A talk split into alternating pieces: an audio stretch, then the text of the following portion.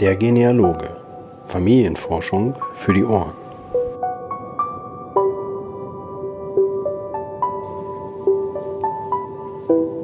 Hallo und herzlich willkommen zum 37. Podcast Der Genealoge. Familienforschung für die Ohren. Sponsored by MyHeritage. Jawohl, ihr erkennt mich sicherlich an der Stimme. Ich bin's wieder, der Timo. Ähm, ja, es freut mich, dass ihr natürlich wieder dabei seid, zu lauschen, was ich diesmal Spannendes äh, mitgebracht habe. Und das Interview für diese 37. Folge, dort geht's um das Archivportal d.de, äh, einem Service der Deutschen Digitalen Bibliothek. Hat vielleicht der ein oder andere schon mal gehört und ich habe mit Nadine Saidu über die äh, über das Portal gesprochen und äh, sie hat mir doch sehr ausführlich erzählt, was es dort alles zu entdecken gibt und äh, wie man dort forschen kann, was wir vielleicht noch in der Zukunft alles erwarten können. Ja, ansonsten, das Jahr neigt sich schon fast dem Ende. Wir haben schon September. Äh, leider hat was bei mir so, dass ich dies Jahr eigentlich nicht so viel in Sachen Genealogie machen konnte, wie ich es eigentlich gerne äh, gemacht hätte. Anfang des Jahres war sehr, sehr viel los in Richtung Veranstaltungen und ähnliches. Und ja gut, sei es drum, es kommt wieder die kalte Jahreszeit, wo man vielleicht öfter mal drinnen sitzt und äh, sich auch dann wieder diesem Hobby ein bisschen mehr widmet. Äh, und wo wir gerade dabei sind, Thema Veranstaltung und sich dem Hobby widmen. Äh, das erste Oktoberwochenende findet ja in Bregenz der Deutsche Genealogentag statt. Ich selber werde auch wieder da sein im Auftrag von Compgen, bin also dort äh, am Stand zu finden oder eben auch über äh, bei einem Vortrag über Compgen, über Compgen seine Projekte, was man dort erforschen kann und wie man dort an der Stelle mitmachen kann. Ja, ansonsten freue ich mich natürlich über jeden, der, der auch nach Bregenz kommt, äh, der einfach mal Hallo sagen möchte, dass wir eine kleine Runde quatschen können oder mir vielleicht persönlich sagt, äh, was am Podcast gut oder schlecht ist. Äh, da freue ich mich immer drauf, wenn man einfach mal so Leute trifft, die sonst gerne den Podcast hören, dass man sich wirklich mal Auge in Auge sozusagen treffen kann. Ähm, ja, wie gesagt, da steigt die Vorfreude, sind noch knapp zwei Wochen bis dahin. Äh, und die nächste Großveranstaltung wirft schon wieder ihre ersten Schatten voraus. Das ist die Roots Tech 2017. Äh, hat mich gefreut. Da bin ich jetzt gerade vor ein paar Tagen informiert worden, dass ich auch dort wieder als Ambassador, also als, als Botschafter für die Roots Tech tätig sein kann. Heißt, ich werde immer kräftig versorgt mit allen möglichen Neuigkeiten, was es um die Roots Tech so zu berichten gibt. Und äh, das werde ich natürlich über die sozialen Netzwerke oder auch im Blog wieder entsprechend verteilen, dass äh, ja alle, die es interessiert, das immer dort nachlesen können. Ja, für heute würde ich dann direkt durchstarten mit dem Interview mit Nadine Saidu vom Archivportal für Deutschland von der Deutschen Digitalen Bibliothek. Und ja, dann bleibt mir nur noch euch ganz, ganz viel Spaß dabei zu wünschen und ja, wir hören uns ja gleich nochmal.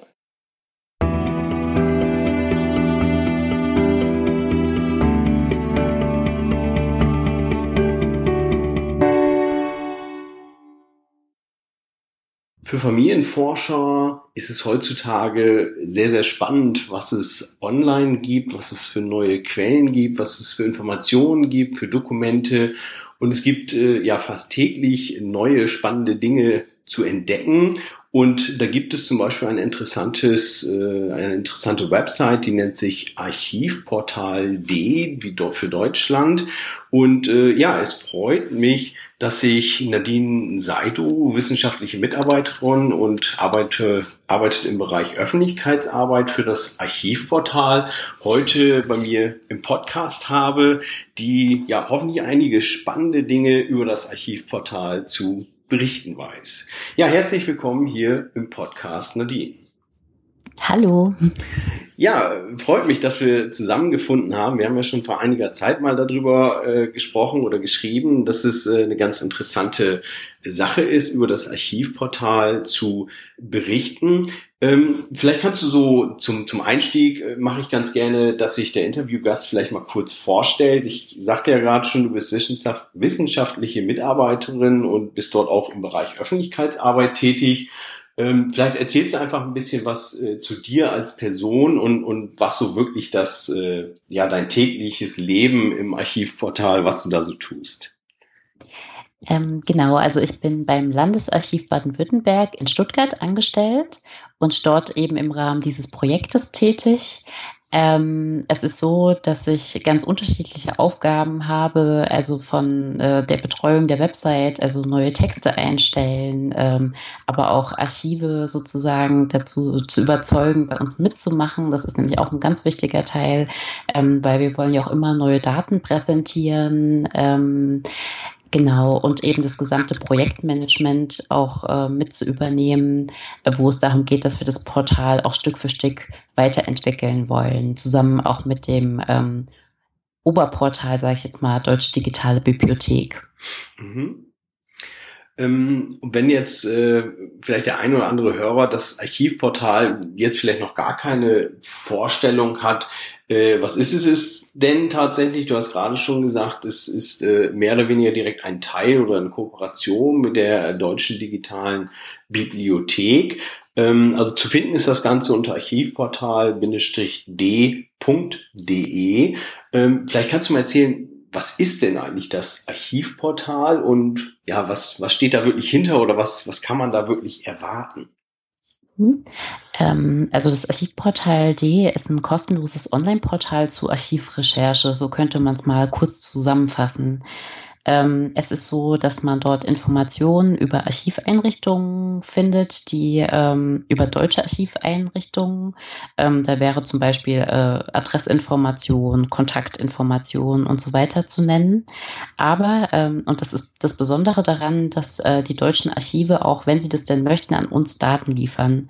Das heißt, man findet auch Erschließungsinformationen oder auch ähm, digitalisiertes und digitales Archivgut ähm, also im Grunde auch Fotos, äh, Akten und so weiter, je nachdem, was das äh, jeweilige Archiv an uns liefert.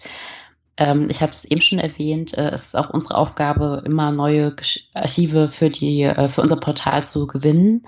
Das heißt auch, dass das inhaltliche Angebot immer wächst und wächst. Das heißt, ähm, ich weiß tatsächlich auch heute noch nicht, was in zwei Monaten da noch zu sehen sein wird, sondern es ist auch immer ganz spannend, ähm, wie da die Entwicklungen sind. Ähm, ja, im Moment haben wir schon 88 Archive, die ähm, an uns Daten liefern und wir freuen uns natürlich auch über noch mehr Zuwachs.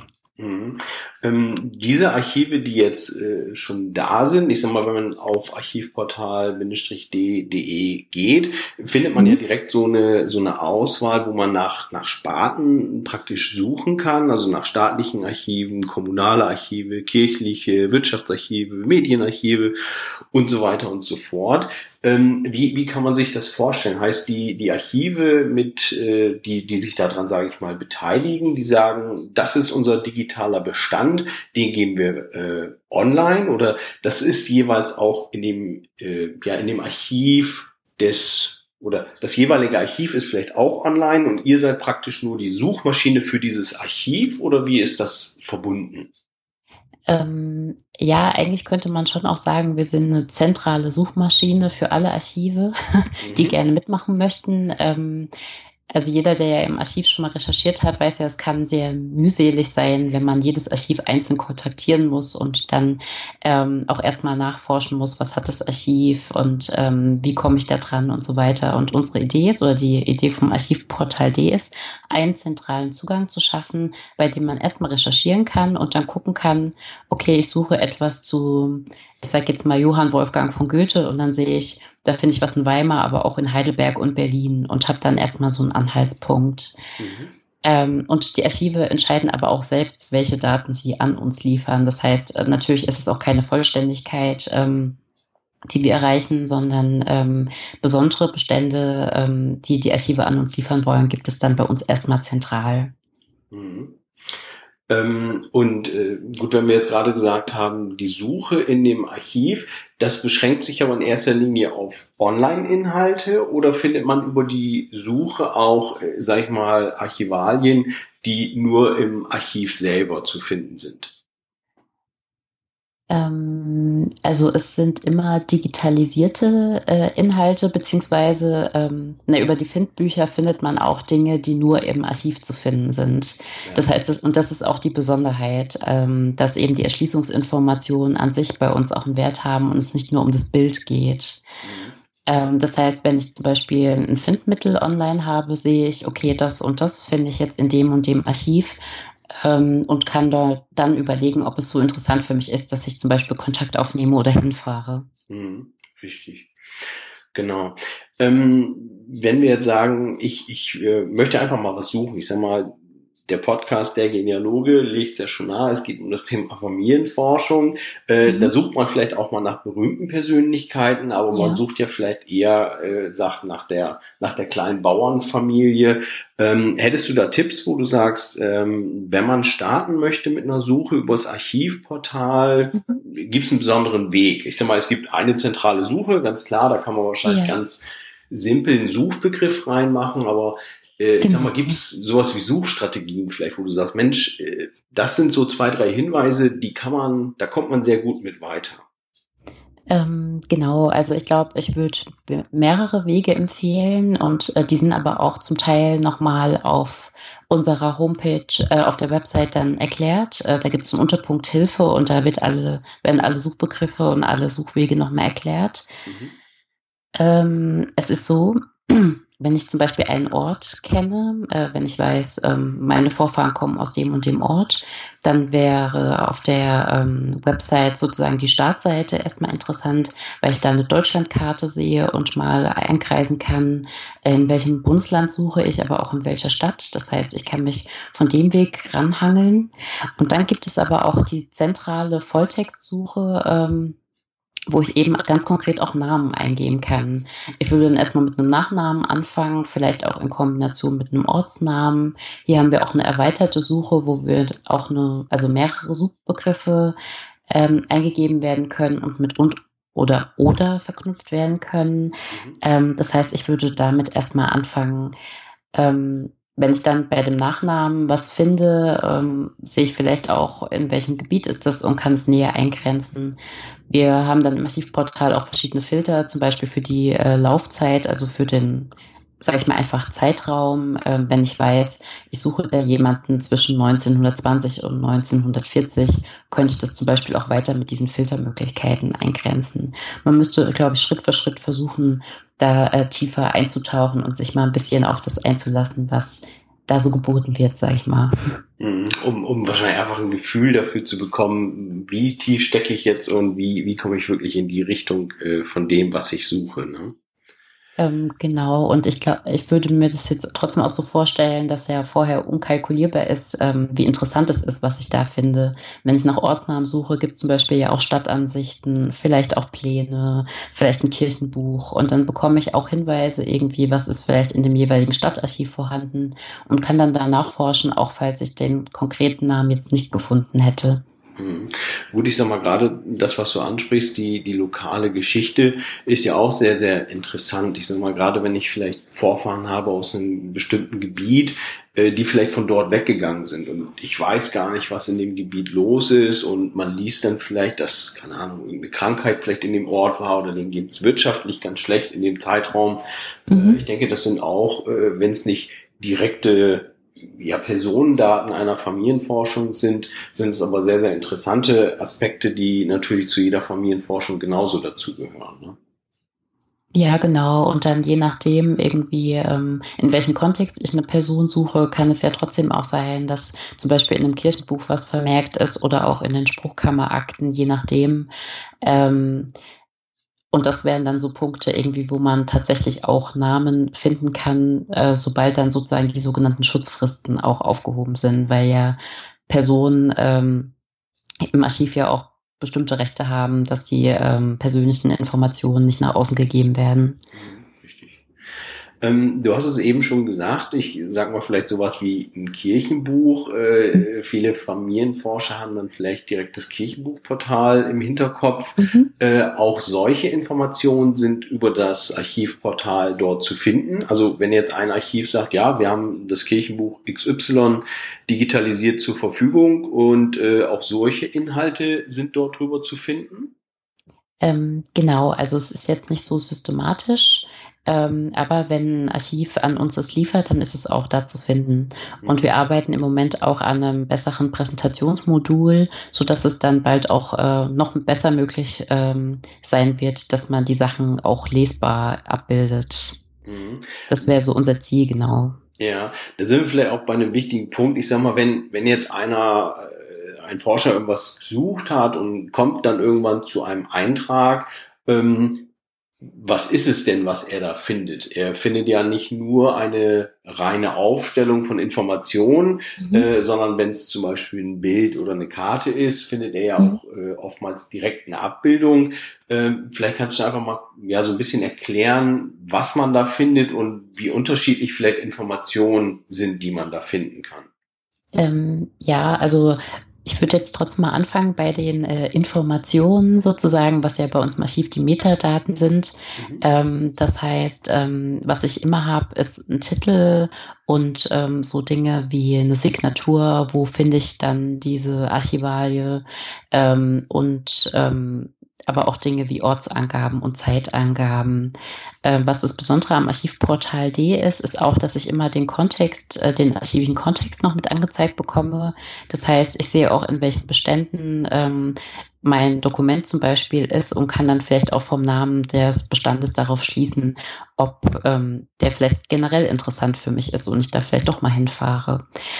Ähm, Wenn es dann doch so ist, dass auch ein Digitalisat dabei ist, das heißt, es kann durchaus vorkommen, dass ich ähm, die Urkunde oder das Dokument auch gleich da abrufen kann, habe ich zum Beispiel die Möglichkeit, dass ich mir das als PDF äh, ausgeben lasse, dass ich das auch in meiner persönlichen Merkliste sozusagen abspeichere. Das kann man nämlich machen, dass man sich Merklisten anlegt für die eigene Arbeit, dass man die Dinge später einfacher wiederfindet. Mhm. Ähm, ich kann die Dinge über ähm, Twitter, Facebook und Google Plus ähm, teilen.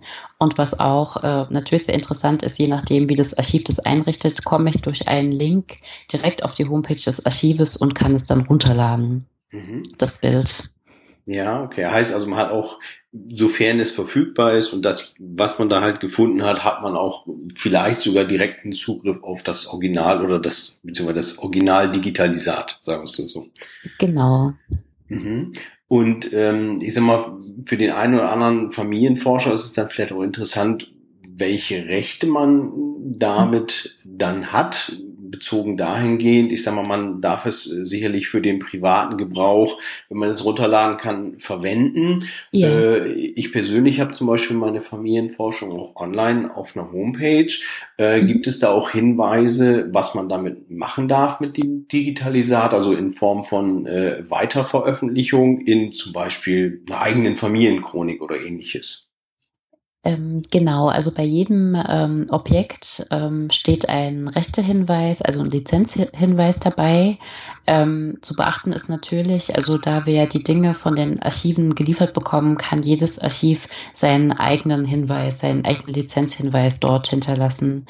Ähm, wir im Archivportal D und ähm, weil wir sozusagen ein Schwesterportal sind von der Deutschen Digitalen Bibliothek, ähm, geben immer den Hinweis, dass wir eigentlich empfehlen, ähm, die Dinge unter äh, Creative Commons License ähm, zu stellen. Das heißt zum Beispiel ähm, CCO oder CC BY und das sind ja Lizenzen, die ähm, eine Weiternutzung ähm, genehmigen, oftmals zum Beispiel unter ähm, der Voraussetzung, dass man den Namen nennt oder solche Dinge. Aber das ist dort ganz genau erklärt und steht auch bei jedem Objekt dabei. Ja. Mhm.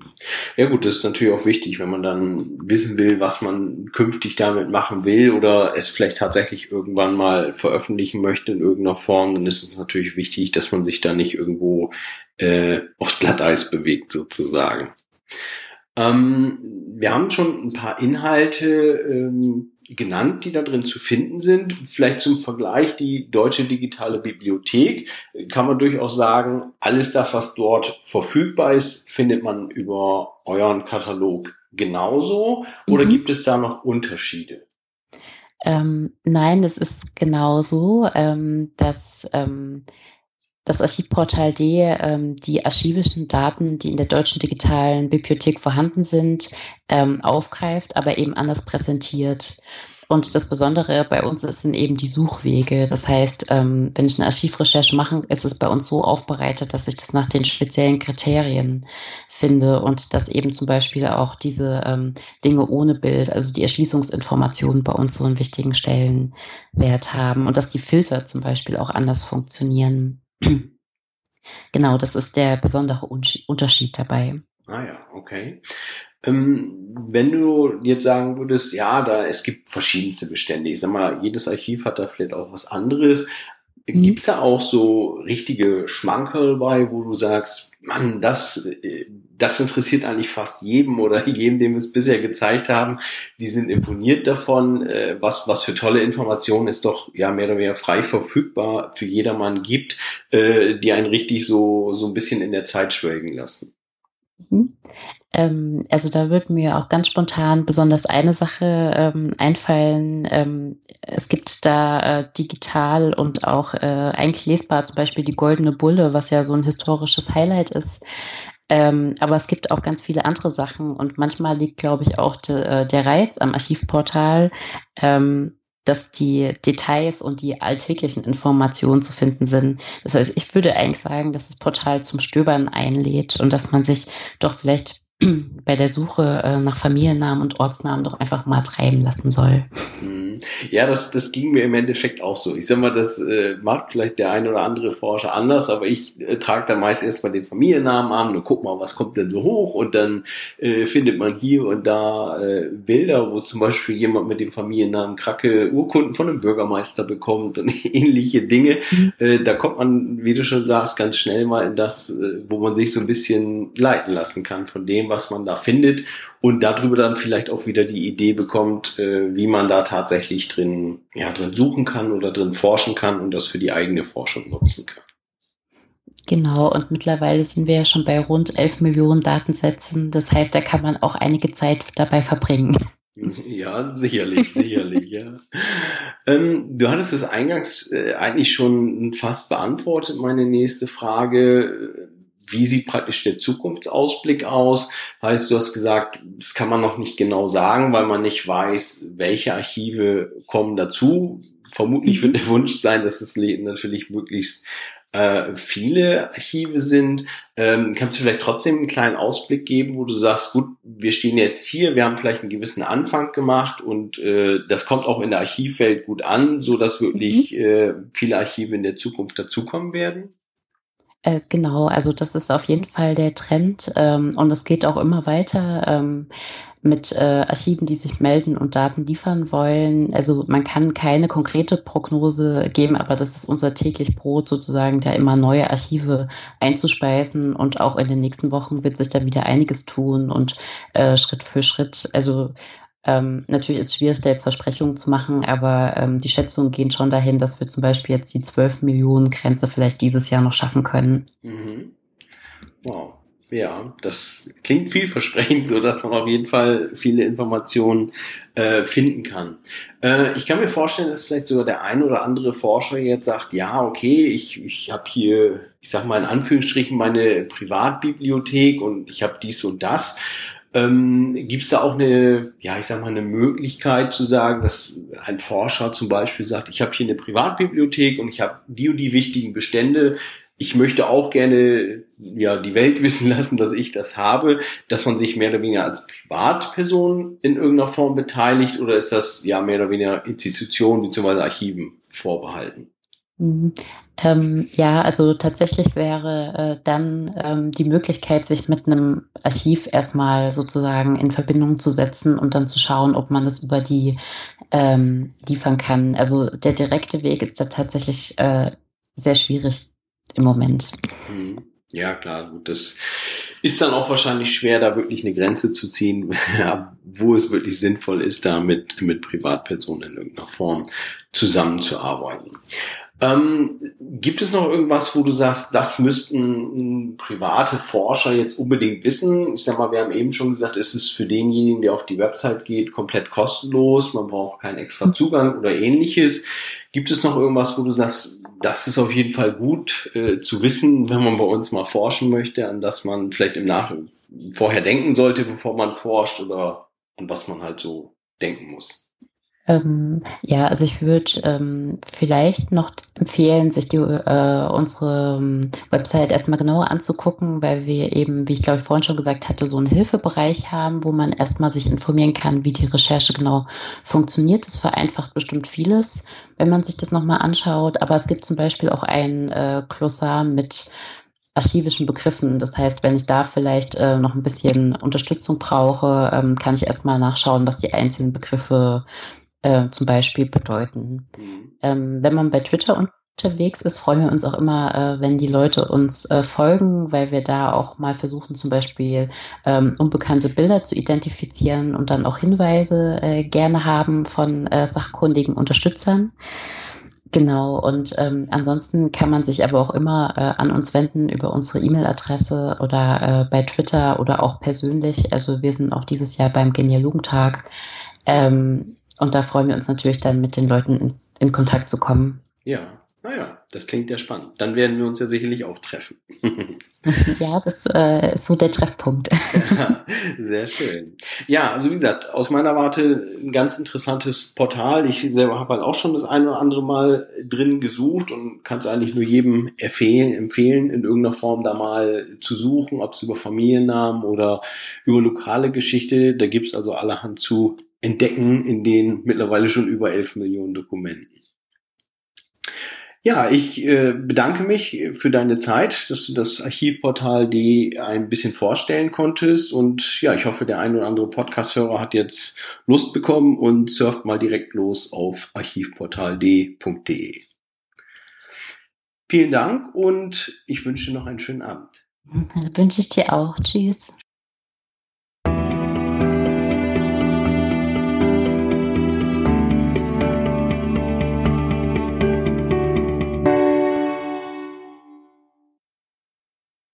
Zack, ist auch schon die 37. Folge des Podcasts fast vorbei. Äh, ihr ahnt, was jetzt kommt. Äh, ich hoffe, ihr habt genauso viel Spaß gehabt wie ich beim Interview. Äh, ich habe sehr viel interessante Sachen äh, gehört und äh, ja, wer online ein bisschen ja, forschen möchte, nachschauen möchte, was dort möglich ist, hat jetzt hoffentlich ein paar, paar gute Ideen, wie man anfangen kann und wo man mal nachschauen kann, was es noch Spannendes äh, zu entdecken gibt. Ja, wenn ihr äh, spannende Ideen habt für den Podcast, über was man demnächst mal sprechen kann oder vielleicht auch selber Gast hier im Podcast werden möchtet, äh, sprecht mich bitte gerne an über die üblichen Kanäle in sozialen Netzwerken, Facebook, Google, Twitter oder Skype oder wie auch immer, was euch da so am liebsten ist. Könnt mir auch gerne eine Mail schreiben an timo.dergenealoge.de. Der Weg ist völlig egal. Wichtig ist, dass ihr euch meldet, dass ihr mir Bescheid sagt, hey, der Podcast macht immer noch Spaß und ähm, ja, was wir vielleicht für die Zukunft mal so Spannendes äh, parat haben sollten. Ja, dann hoffe ich vielleicht den einen oder anderen von euch in Bregenz zu treffen beim Genealogentag. Äh, immer eine tolle Möglichkeit, uns auszutauschen. Und ja, ich freue mich drauf und ich freue mich schon auf den nächsten Podcast. Bis dahin macht's gut und viel Spaß beim Forschen. Bis dahin, ciao, ciao.